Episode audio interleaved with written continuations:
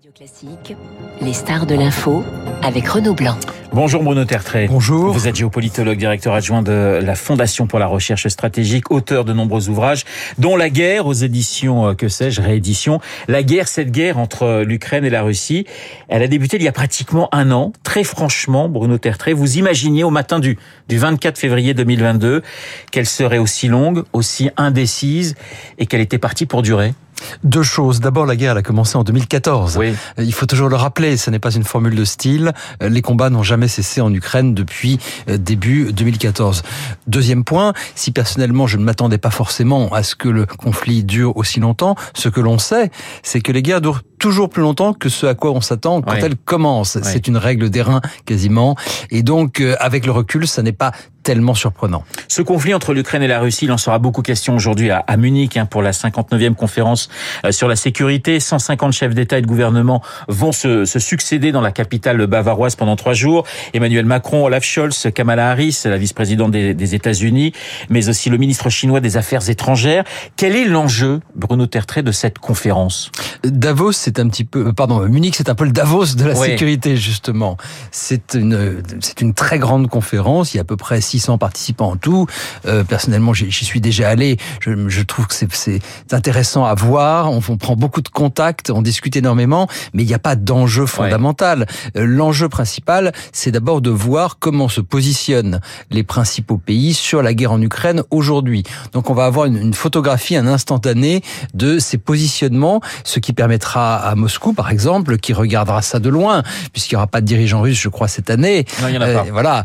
Euh, ce qui permettra à Moscou de voir s'il y a effectivement cette solidarité occidentale est toujours là ou pas. Euh, donc c'est d'abord un baromètre et puis c'est aussi, c'est ensuite, comme Davos, un lieu d'échange, de, rencontres discrètes.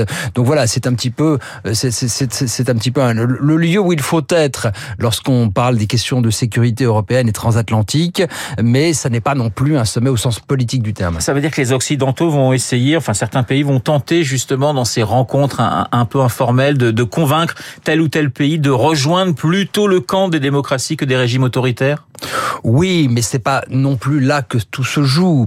Euh, ce, ce, qui, ce, qui, ce qui va être important, c'est de voir comment les pays qui n'appartiennent pas euh, à l'OTAN ou à l'Union européenne se positionnent dans la perspective d'un vote tout à fait important à l'Assemblée générale des Nations unies. Bruno Tertrais, en octobre dernier, pardonnez-moi de vous couper, 35 pays ont refusé finalement de, de condamner l'agression russe. Bah, écoutez, ça veut dire que 170 ou un petit peu 160 à peu près l'ont condamné. Ouais. Je crois qu'il faut voir que le verre est davantage plein euh, vide.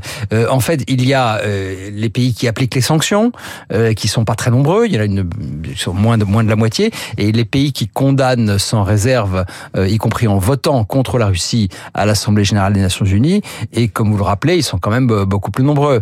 Finalement, la Russie a peu d'alliés. Les, pays qui votent véritablement avec la Russie, il y en a une, poignée.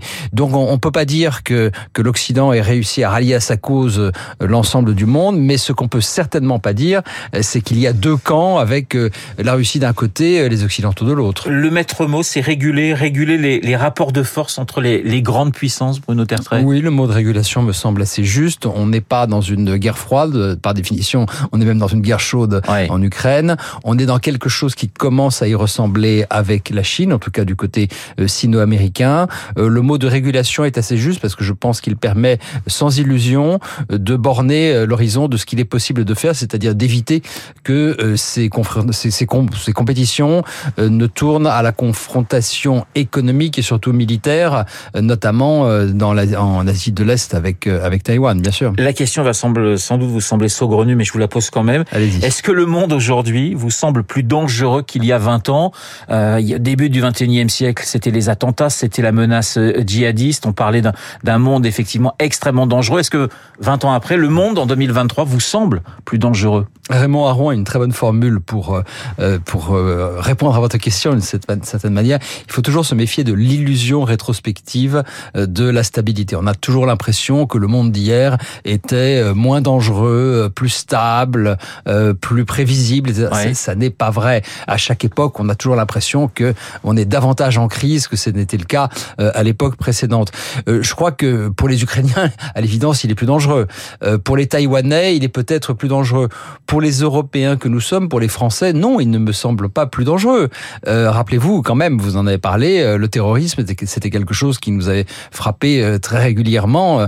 Et qui est toujours là, la menace est toujours là. La menace est toujours là, mais vous ne pouvez pas disconvenir que le, nombre d'actes de terrorisme, en tout cas, est, est, largement inférieur à ce qu'il était. Donc, non, je pense pas que ce qu'il soit évident comme cela de dire que le monde est plus dangereux. Nous avons vu une chose, une chose très importante bien sûr, c'est non pas le retour de la guerre, mais le retour de la grande guerre classique en Europe. Il y a eu des guerres en Europe, il y a eu des grandes guerres classiques ailleurs, mais ce retour de la grande guerre classique en Europe, c'est vrai que c'est quelque chose de relativement nouveau. Je n'irai pas jusqu'à dire que le monde est plus dangereux. Il n'y a pas plus de conflits dans le monde qu'il y en avait il y a deux ans par exemple. Et le risque nucléaire, parce que c'est ce qu'on met souvent en avant justement avec cette guerre entre la Russie et l'Ukraine, avec l'OTAN qui est en, euh, qui est juste derrière. Est-ce que ce risque nucléaire est quand même plus important pour vous aujourd'hui? Non, je ne crois pas.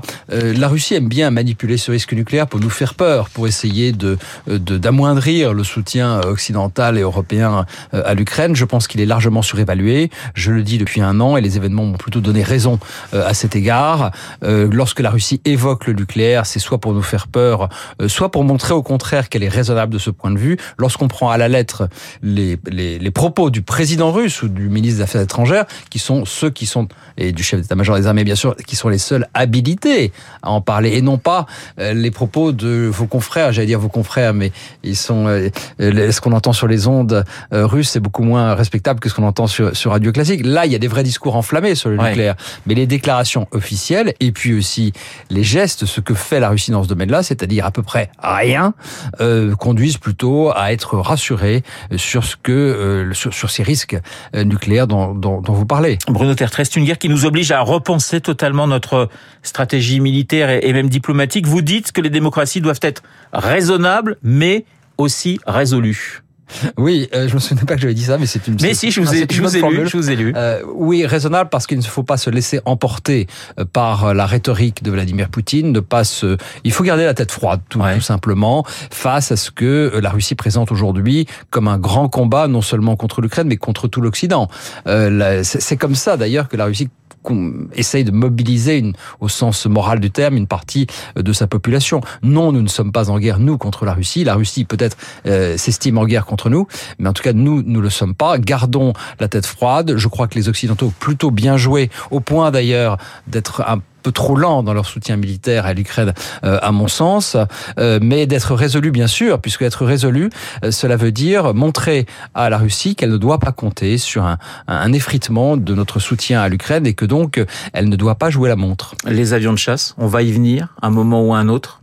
Oui, c'est possible, mais peut-être qu'on en a trop parlé. Euh, moi, ce qui me semble important, c'est le message politique que l'on envoie lorsque l'on dit euh, oui, nous n'excluons pas d'envoyer des avions de chasse. Ça veut dire que euh, nous signalons à l'Ukraine que nous sommes prêts, le moment venu, quand quand on pourra techniquement le faire. Hein, ça, ça, ça, mettra du temps, si nécessaire, à aller jusque là. Ça veut dire message à Vladimir Poutine nous sommes prêts à jouer la guerre longue entre guillemets, si si nécessaire. Ça n'est pas ça non plus qui changerait du jour au lendemain le cours de la guerre. Alors Bruno Tertré, il y a le poids des dirigeants dans la sécurité du monde. L'Ukraine, terre russe, c'est ce que dit Poutine. Mais est-ce que c'est une pensée seulement de Poutine ou c'est aussi une pensée que partage l'ensemble des Russes? Je dirais que les Russes considèrent dans leur ensemble que l'Ukraine et la Russie euh, sont euh, euh, des pays frères ou des nations sœurs. Oui, il y a quelque chose de, de, de vrai.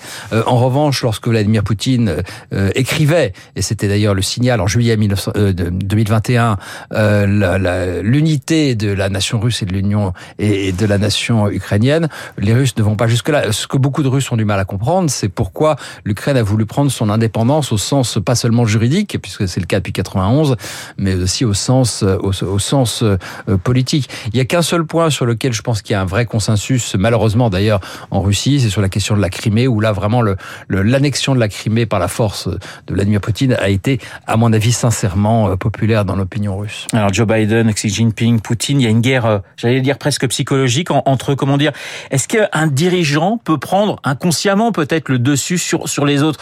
Je pense par exemple à, à Yalta, on, on disait que Staline avait avait pris le dessus sur Roosevelt et sur et sur Churchill. Est-ce qu'aujourd'hui, eh bien finalement Poutine, qu'on dit toujours malade, qu'on dit toujours, est-ce qu'il prend un peu le dessus sur Biden ou vous avez le sentiment que non, c'est plutôt le contraire? Non, aujourd'hui c'est terminé. Poutine a une extraordinaire capacité de séduction et de manipulation. Oui. son, on parle souvent, à, juste titre à mon sens, de son de, de son passé d'agent du KGB.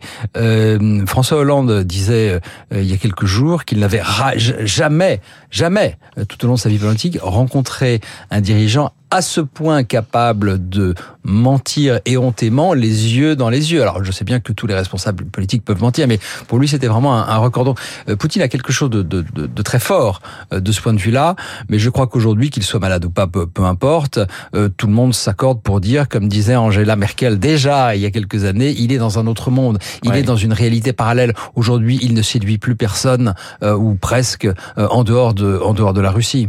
Mais quand on entend dire euh, il a déjà perdu, finalement, est-ce qu'on va pas trop vite? Parce que voilà, la guerre, ça fait un an. On a le sentiment d'ailleurs que les Russes reprennent un petit peu du poil de la bête sur sur le terrain. On nous explique encore une fois que voilà, c'est lui le, c'est lui le principal vaincu de cette guerre. N'empêche que la guerre continue, que les Ukrainiens continuent de subir des bombes et qu'il est toujours là.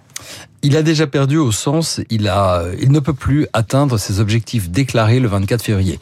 Il ne changera pas le régime ukrainien. Il ne conquérera pas l'ensemble de l'Ukraine. Donc, de ce point de vue-là, il a déjà perdu. Ça ne veut pas dire que la victoire militaire totale est déjà acquise pour les Ukrainiens, loin de là. Mais le problème, c'est que nous ne connaissons pas la définition de la victoire euh, pour Vladimir Poutine aujourd'hui. À quel moment considérerait-il qu'il peut, euh, qu'il peut décemment vis-à-vis du reste du système russe et de l'opinion du pays dire nous arrêtons. Je, pense qu'il est dans une logique aujourd'hui de, de guerre totale et qu'il se prépare pour la longue durée, les Ukrainiens aussi.